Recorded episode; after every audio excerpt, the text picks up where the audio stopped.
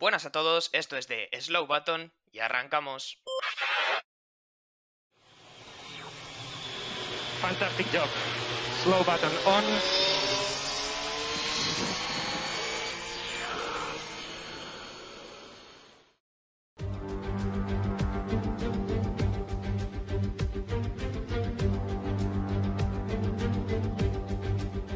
Arrancamos esta aventura, esta temporada 2021 de Fórmula 1, un 28 de marzo de, de, este mismo año en el circuito de Bahrein. Desde entonces han sido casi nueve meses de emoción, de carreras de infarto y otras no tanto, de tardes de domingo agarrados al asiento y sobre todo de un duelo, de una rivalidad que pasará a la historia sin duda alguna.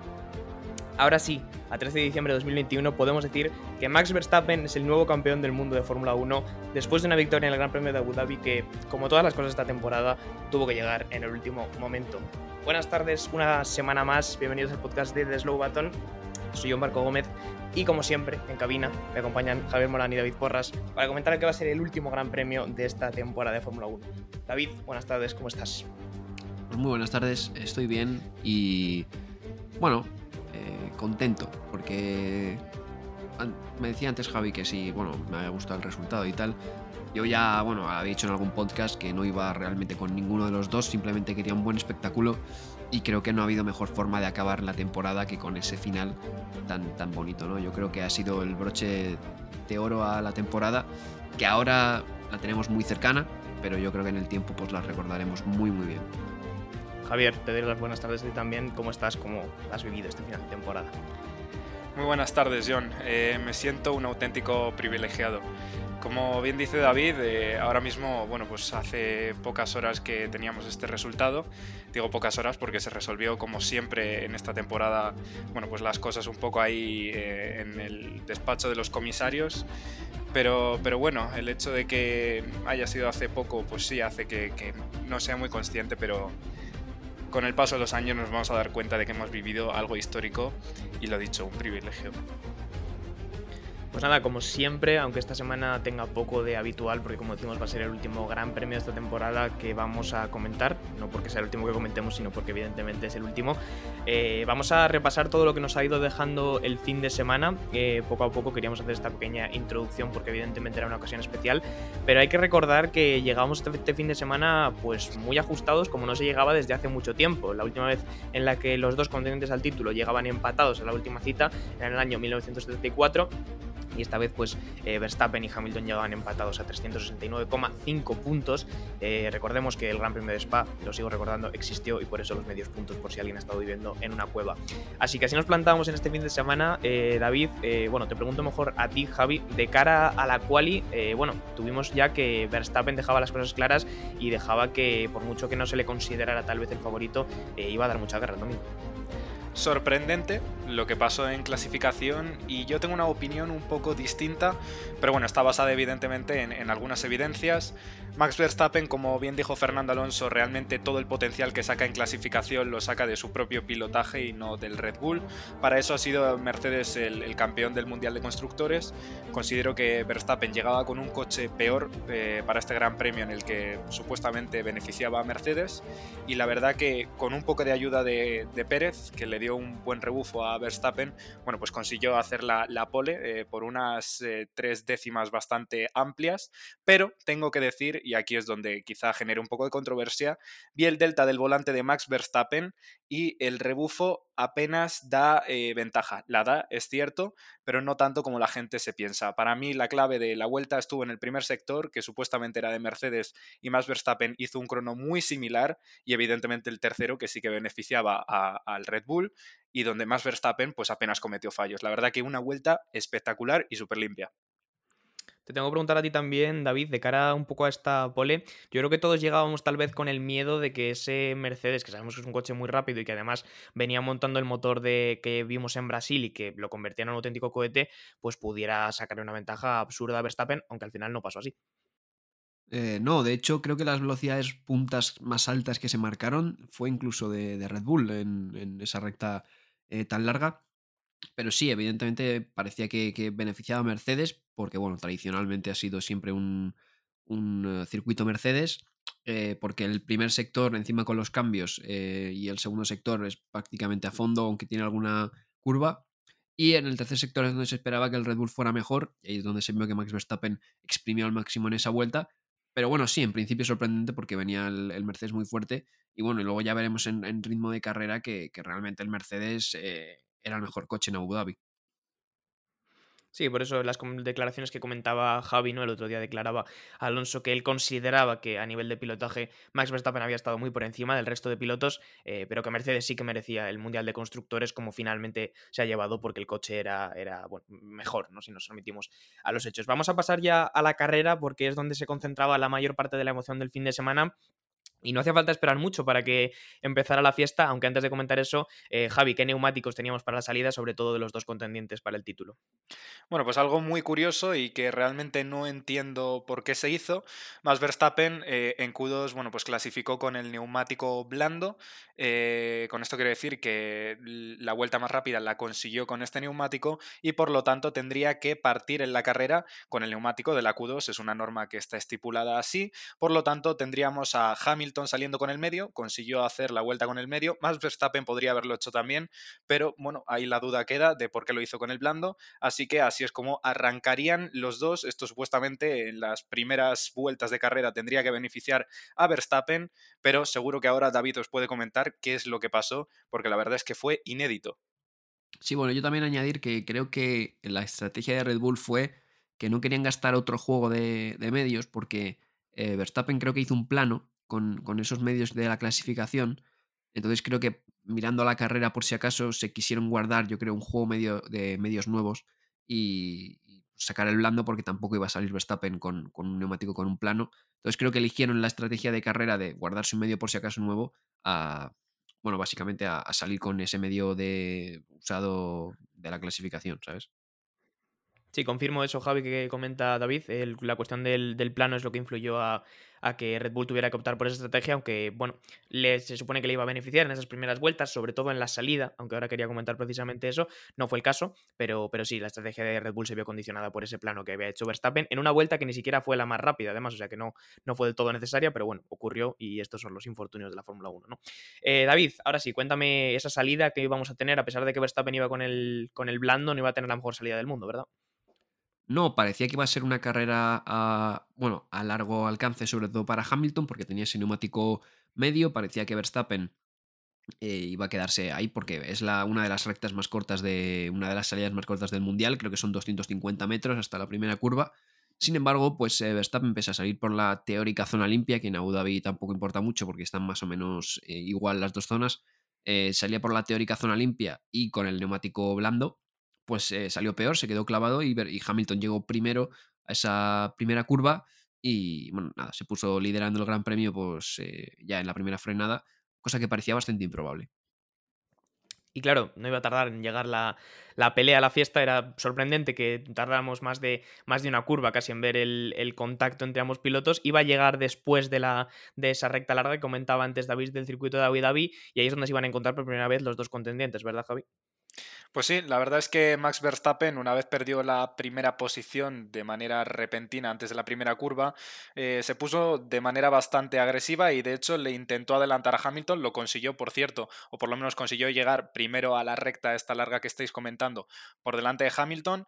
Eh, ahí ya empezaba un poco la guerra, pero es que claro, clavando los frenos y luego saliendo de esa curva con una recta tan larga como venía, eh, bueno, pues evidentemente estaba en contra para Verstappen y Hamilton aprovechó su oportunidad, le adelantó, aunque Max Verstappen a la hora de frenar, bueno, pues se tiraría con muchísima más velocidad al vértice. Esta vez, bueno, pues sí que se pudo mantener en pista, pero sí que es cierto que quizá Hamilton se vio un poco forzado a seguir la trayectoria más recta, que al final, bueno, pues terminó recortando. Mmm, curiosamente, más de lo que yo esperaba, eh, la curva y, luego supuestamente, bueno, pues la FIA le dijo que tenía que devolver la ventaja ganada, aunque no el adelantamiento y por eso la polémica de, bueno, pues de esta acción.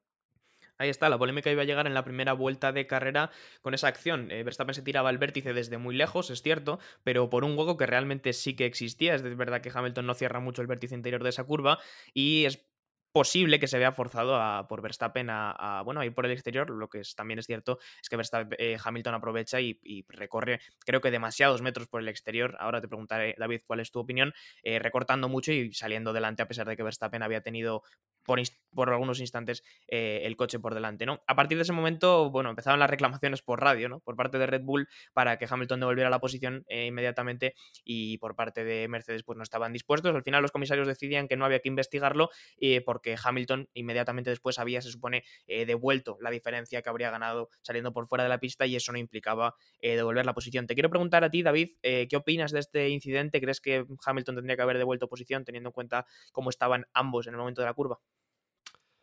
Eh, es complicado, es complicado. Eh, yo creo que si no hubiera pasado nada a lo largo de la temporada, creo que no hubiera habido tanta polémica, ¿no? El problema es que, como ya veníamos hablando otros episodios, eh, la inconsistencia este año de los comisarios, que tanto han beneficiado alguna vez a Verstappen han beneficiado también a Hamilton, con esto no quiero decir que, ninguno de los, de los dos pues no ya nunca ha habido pues, beneficiado, ¿no? Que hay veces que nos dejamos llevar por las emociones y en Twitter les de todo creo que los dos han tenido eh, situaciones similares que han afectado una vez a favor y otra vez en contra para ambos. Entonces yo creo que si no hubiera pasado nada de eso no habría sido tan polémica, ¿no? Porque creo que sí que es verdad que Hamilton eh, se ve obligado a, salirse un poco, ¿no? Porque alarga quizá demasiado la trayectoria. Eh, pero vaya, es complicado, ¿no? Porque es lo que venimos diciendo. es una de estas al límite. ambos, claro, Verstappen puede alegar que el no hace nada ilegal, que se queda dentro de la pista, pero claro, Hamilton también puede decir, bueno, es que si giro me lo como, ¿no?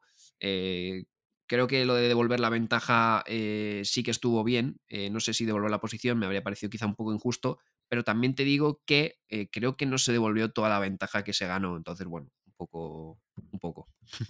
Es un poco el argumento que, esgrimo yo, porque claro, en el mismo momento de la curva, eh, no voy a decir que Verstappen esté delante, porque no lo sé en concreto, pero es verdad que se, emparejan y realmente eran dos coches que estaban muy pegados y después de que Hamilton acorte por el, por el exterior de esa curva, bueno, por fuera de esa curva, la distancia que había entre ambos coches era, era grande. Entonces, Javi, no sé si tú estarás de acuerdo, creo que igual eh, ese argumento de que ya había devuelto toda la diferencia, pues se sujeta con pinzas, ¿no?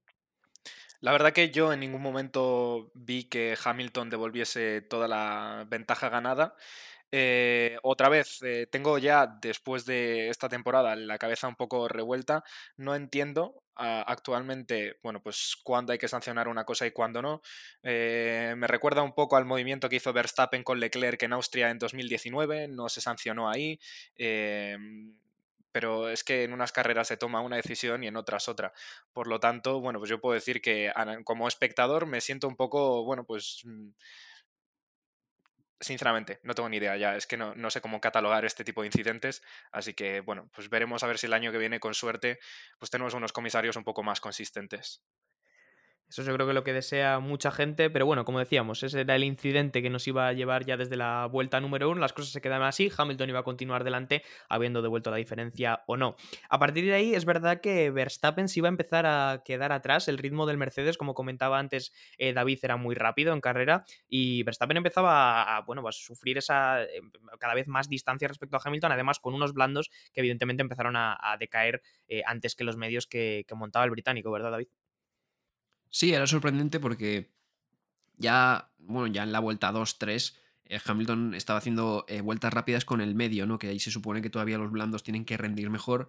Pues ahí Hamilton ya estaba haciendo vueltas rápidas con ese medio, ¿no? Quizás eh, Verstappen estaba intentando a lo mejor gestionarlos o alargar la vida de, los, de los blandos, porque sí que es verdad que en ese momento Hamilton haciendo vueltas rápidas a 5 o 6 segundos de Verstappen y Verstappen con un blando, parecía que la cosa estaba complicada, ¿no?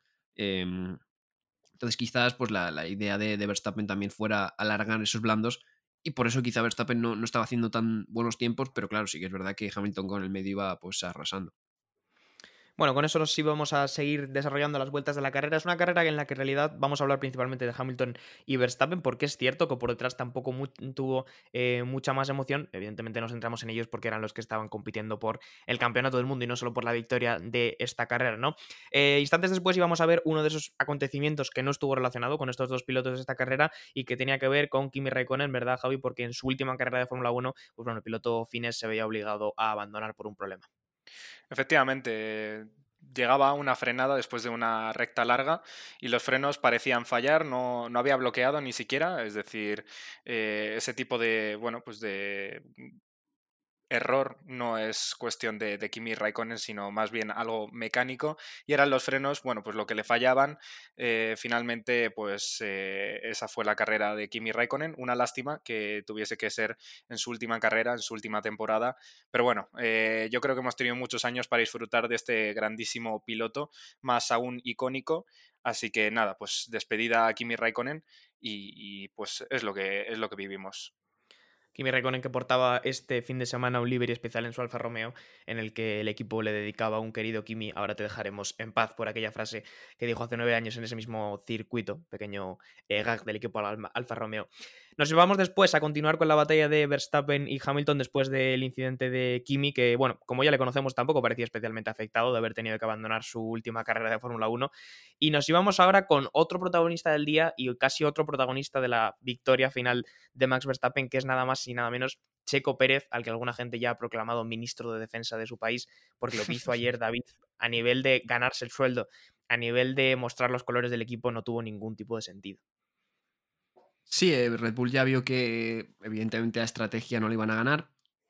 Sí que es verdad que yo creo que aquí hubo un poco cagada de Mercedes, porque creo que fueron demasiado amarrateguis, ¿no? Muy conservadores, porque ese medio se podía seguir exprimiendo, ¿no? Pero claro, si haces lo que hace Verstappen, eh, vas a ganarle siempre, ¿no? Si haces lo que hace siempre el rival, vas a ganarle.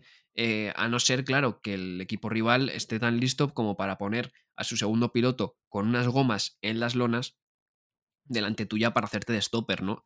Eh, parecía que le iba a durar muy poco Hamilton a, Checo Pérez porque es que le iba quitando medio segundo por vuelta o más eh, y, llegó a esa recta trasera eh, donde le, le, adelantó Hamilton y luego le cogió otra vez el DRS para volverlo a adelantar en la siguiente contrarrecta así que le tuvo le retuvo si no me equivoco desde 9 segundos a básicamente a la distancia de un segundo. O sea le quitó 8 segundos a Hamilton que luego veremos que, al principio parecía que no iba a ser nada porque luego Hamilton se volvió a marchar, pero al final de la carrera veremos que esos 8 segundos son eh, básicamente la clave de por qué Verstappen ahora mismo es campeón del mundo una defensa de Pérez que hay que destacar precisamente por lo que tú decías. Venía con neumáticos desde el principio de la carrera, Hamilton con neumáticos mucho más frescos y sobre todo con mucho más ritmo en recta, pero es que Pérez lo defendió muy bien, Javi, y supo aguantar hasta ese último sector donde sabía que había cero opciones de adelantamiento para básicamente parar el coche y frenar a Hamilton en seco.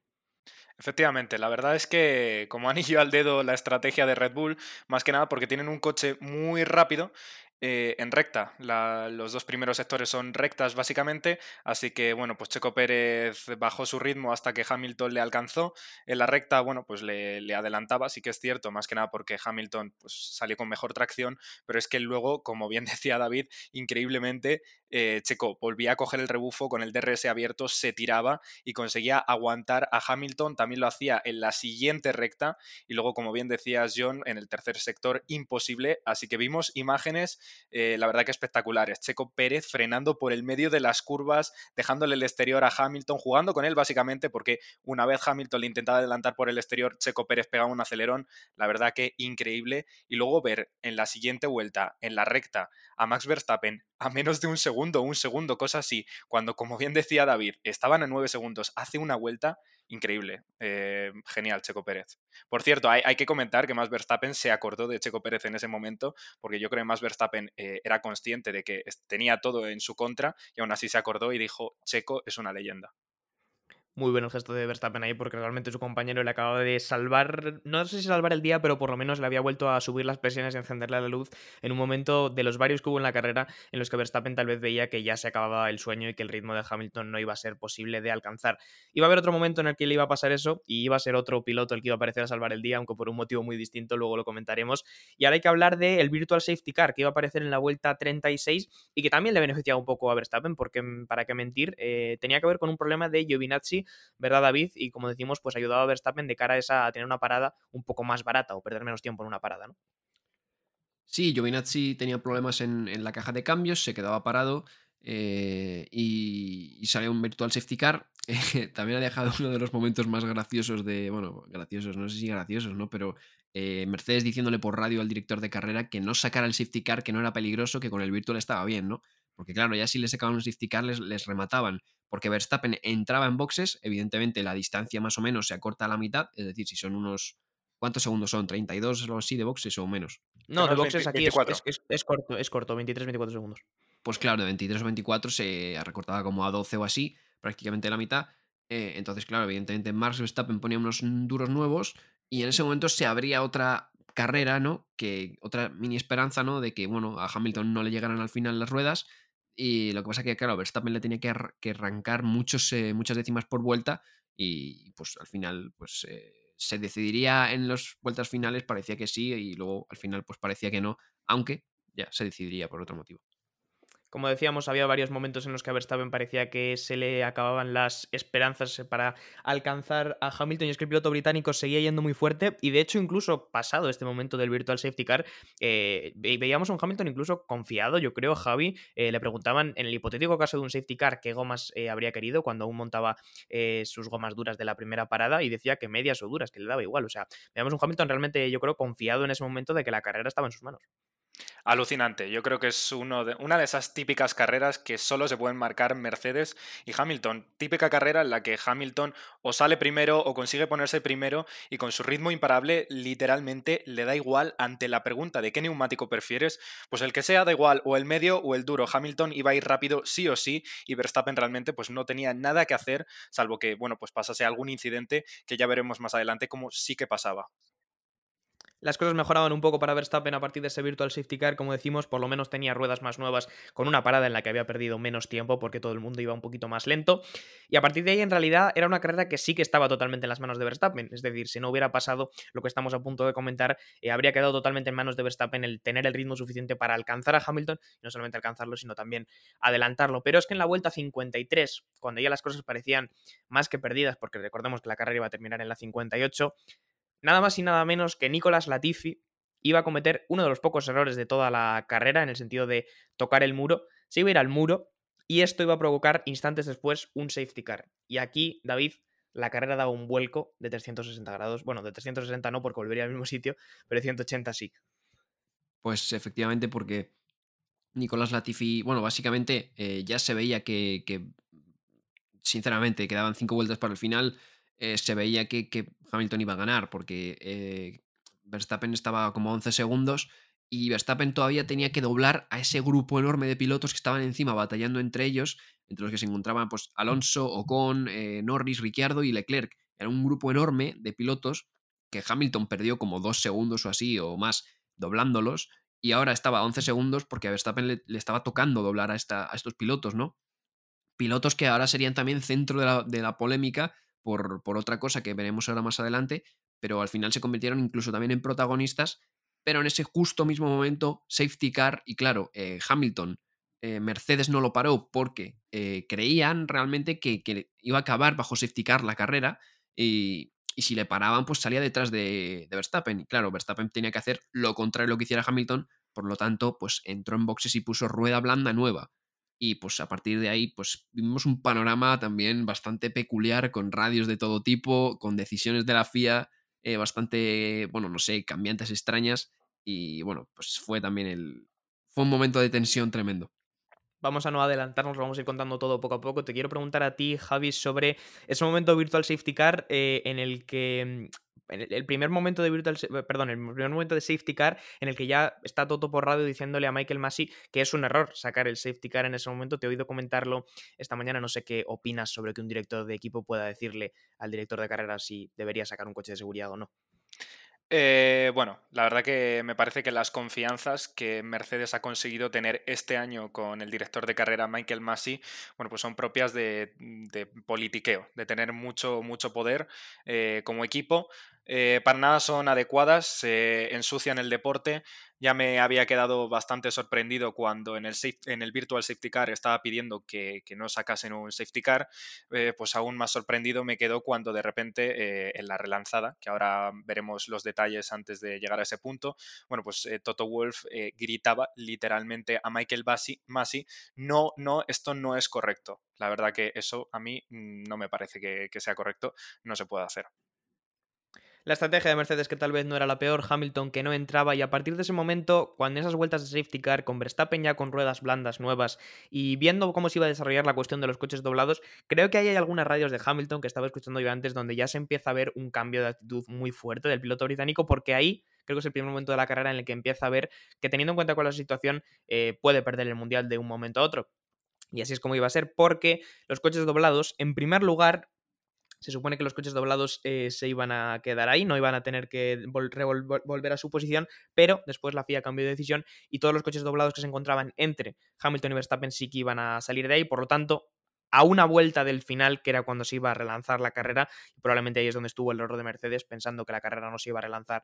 A una vuelta del final teníamos a Hamilton en primera posición, con unos neumáticos duros con bastantes vueltas, Verstappen en segunda posición, justo detrás de él, o incluso en paralelo, porque instantes antes de que se relanzara la carrera estaban los dos en paralelo, con un nivel de tensión que se podía cortar en el ambiente, y, además con unas gomas nuevas, como digo, blandas, para disfrutar de solamente una vuelta de carrera, de la carrera más sprint de todas las carreras sprint, para decidir no solo este gran premio, sino todo el mundial. Eh, David, no sé cómo viviste esa vuelta. Yo estaba, no estaba de pie, estaba dando volteretas.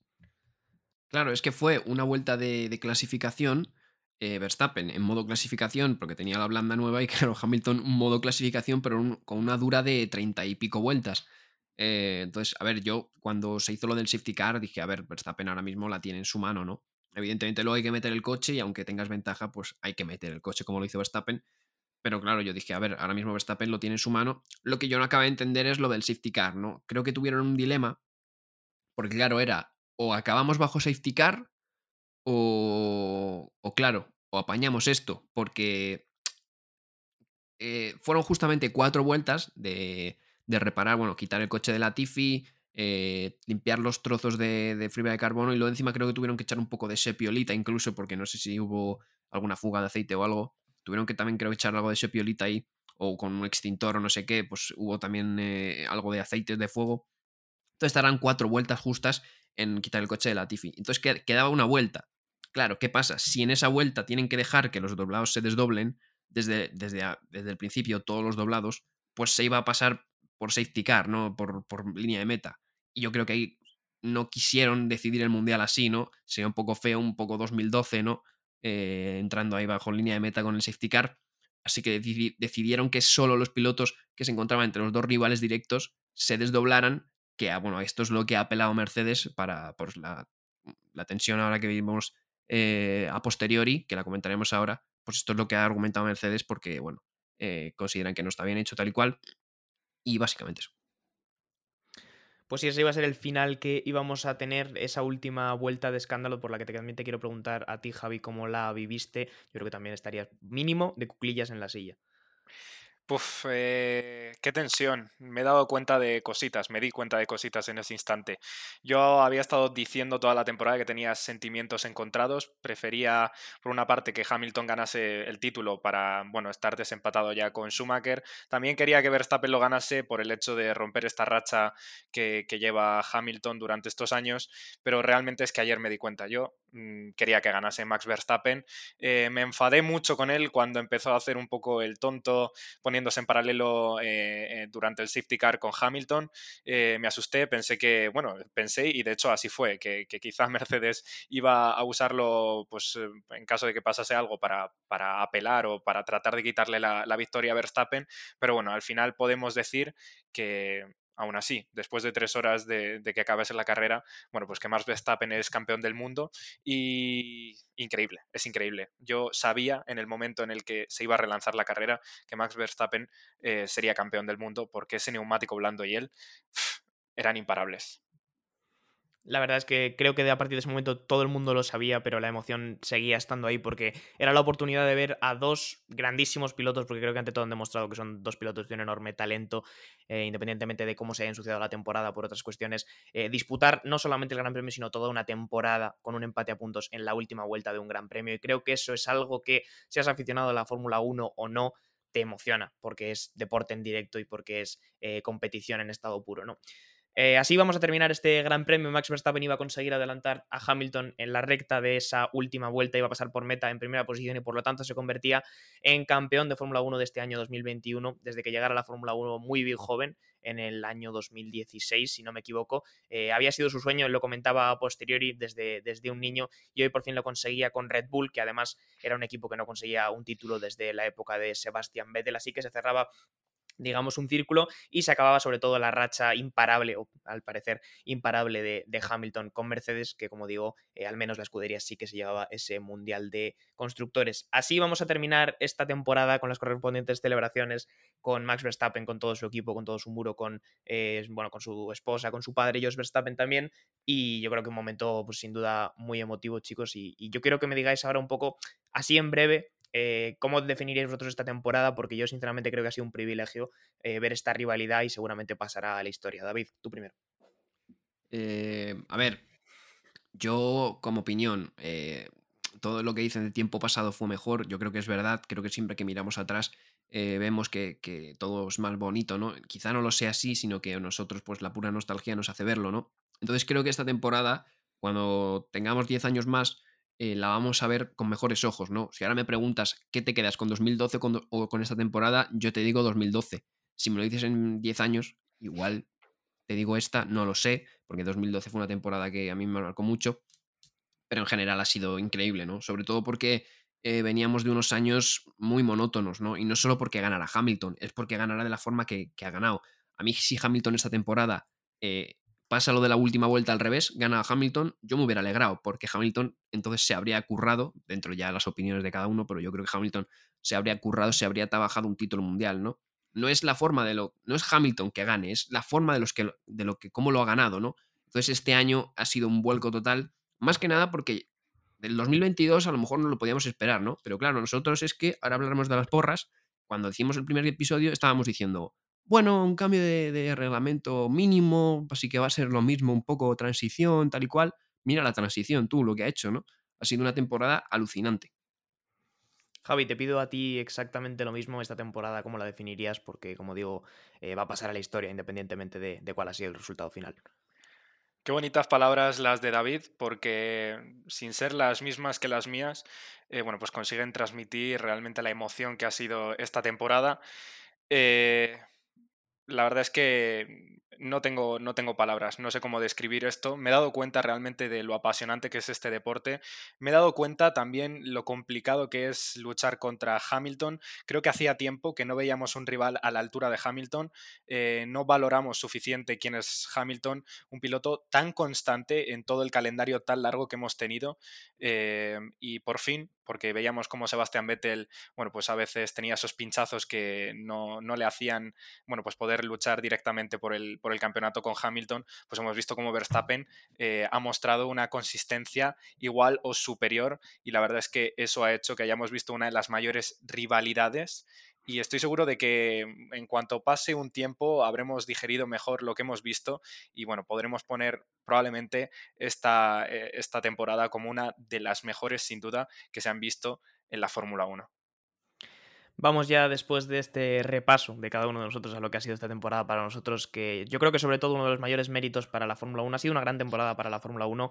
Eh, probablemente no a, decisiones no a nivel de decisiones deportivas, la cuestión de la FIA habría que hablarlo en otro episodio completamente, pero a nivel de, captar eh, atención, de ganar repercusión y de ganar sobre todo gente que probablemente el año que viene quiera ver la Fórmula 1 con una nueva ilusión, pues creo que eso ha sido una victoria muy importante para el deporte, ¿no? Como digo, repasamos ahora las puntuaciones con las que ha terminado este Mundial de Pilotos 2021 y es que Max Verstappen con 395,5 puntos y 10 victorias en total eh, se lleva esta primera posición, seguido de, de Hamilton con 387,5 Botas Tierra con 226 es ese top 3, por detrás Sergio Pérez con 190. Carlos Sainz, del que no hemos hablado apenas, se lleva la cuarta perdón, la quinta posición del Mundial de Constructores después de conseguir la tercera posición ayer, prácticamente de tapado, porque la emoción estaba delante, pero con una gran carrera también del español y que además pues consigue no solamente superar a su compañero en, el equipo Ferrari, sino además conseguir una grandísima primera temporada con la escudería del cabalino, ¿no? Lando Norris 160 puntos en sexta posición, Charles Leclerc séptimo con 159, una lástima lástima lo de Leclerc, que de pasar de pelear a la quinta, pues al final se ha quedado con una séptima posición por un solo punto. Y a partir de aquí, pues ya Daniel Ricciardo, Pierre Gasly, Alonso, décima posición con 81 puntos, Esteban Ocon en un décima, Sebastián Vettel en duodécima, Lance Stroll en la decimotercera, Yuki Tsunoda en la 14, George Russell, eh, Kimi Raikkonen 15 y 16, eh, Nicolas Latifi 17, Antonio Giovinazzi, que también abandona la Fórmula 1, número 18, y después, pues Mick Schumacher y Nikita Mazepin para cerrar ese mundial. Y en clasificación de constructores, pues nada, repasar que Mercedes se lleva este mundial de constructores y mantiene su racha, 613 puntos 583,5 frente a los 585,5 de Red Bull y Ferrari que vuelve un poco a las andadas, tal vez a la zona donde más pertenece de la tabla y consigue la tercera posición de este Mundial de Constructores, así que David creo que estará contento en ese aspecto.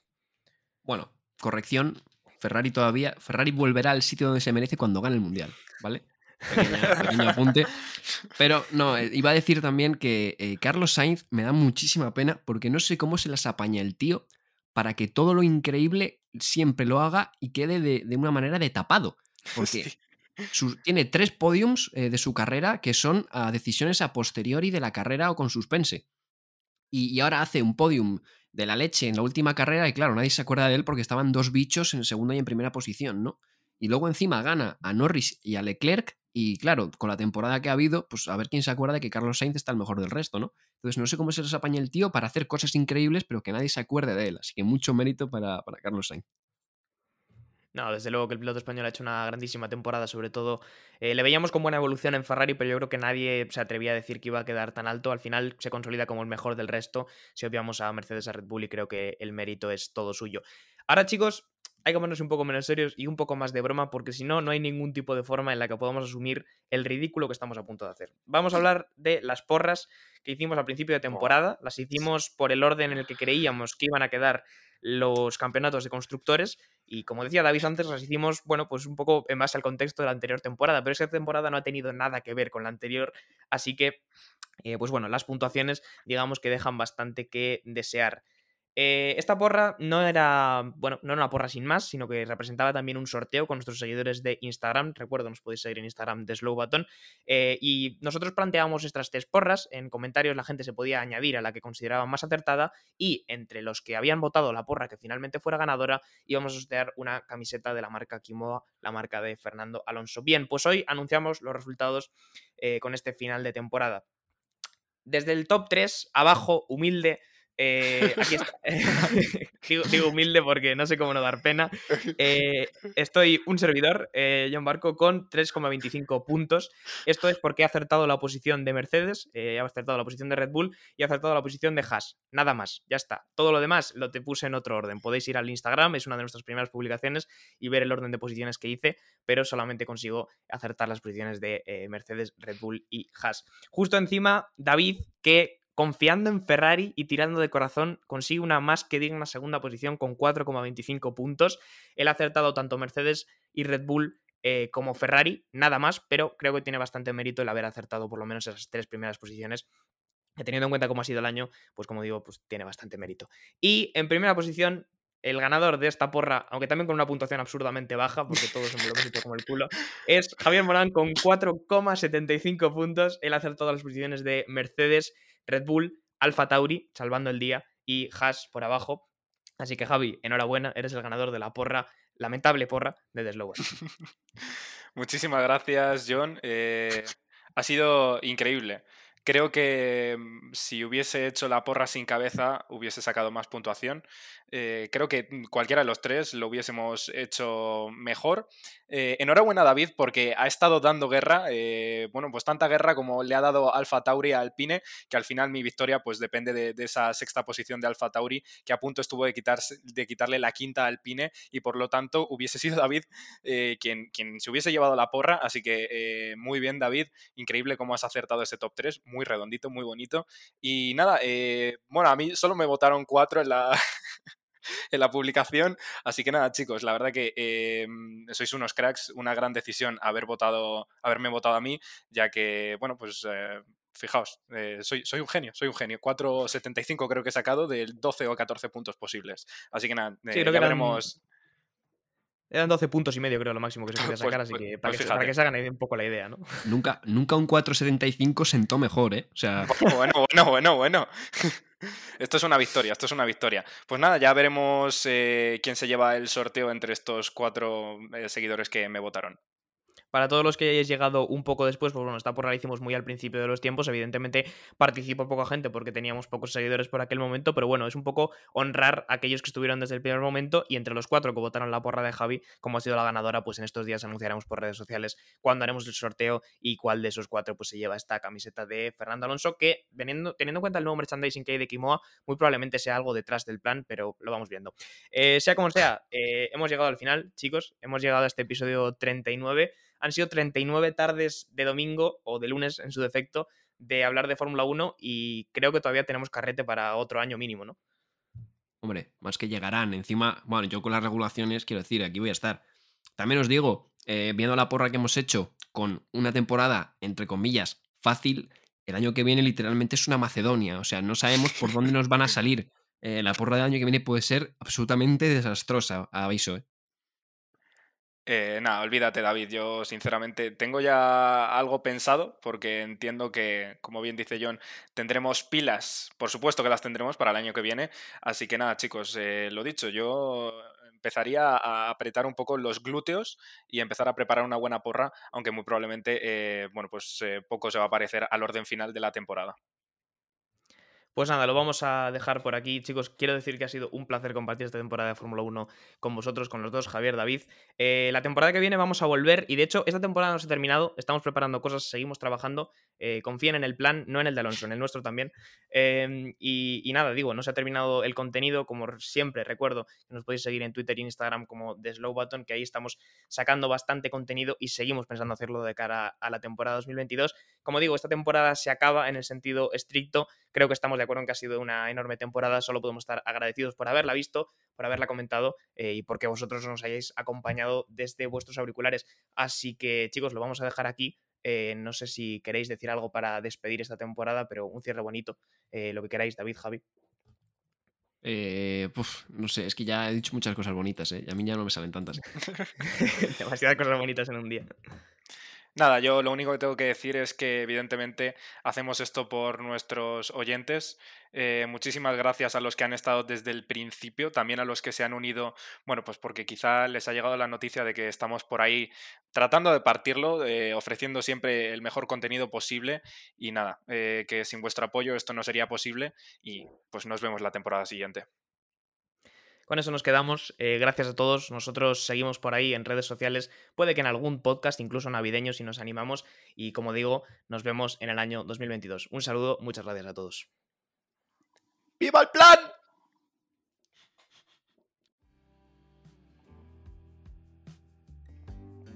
Muchas gracias por escuchar este podcast de The Slow Button. Puedes seguirnos en Spotify para no perderte ningún episodio y también en nuestras redes sociales para enterarte de todas las novedades. Hasta la próxima.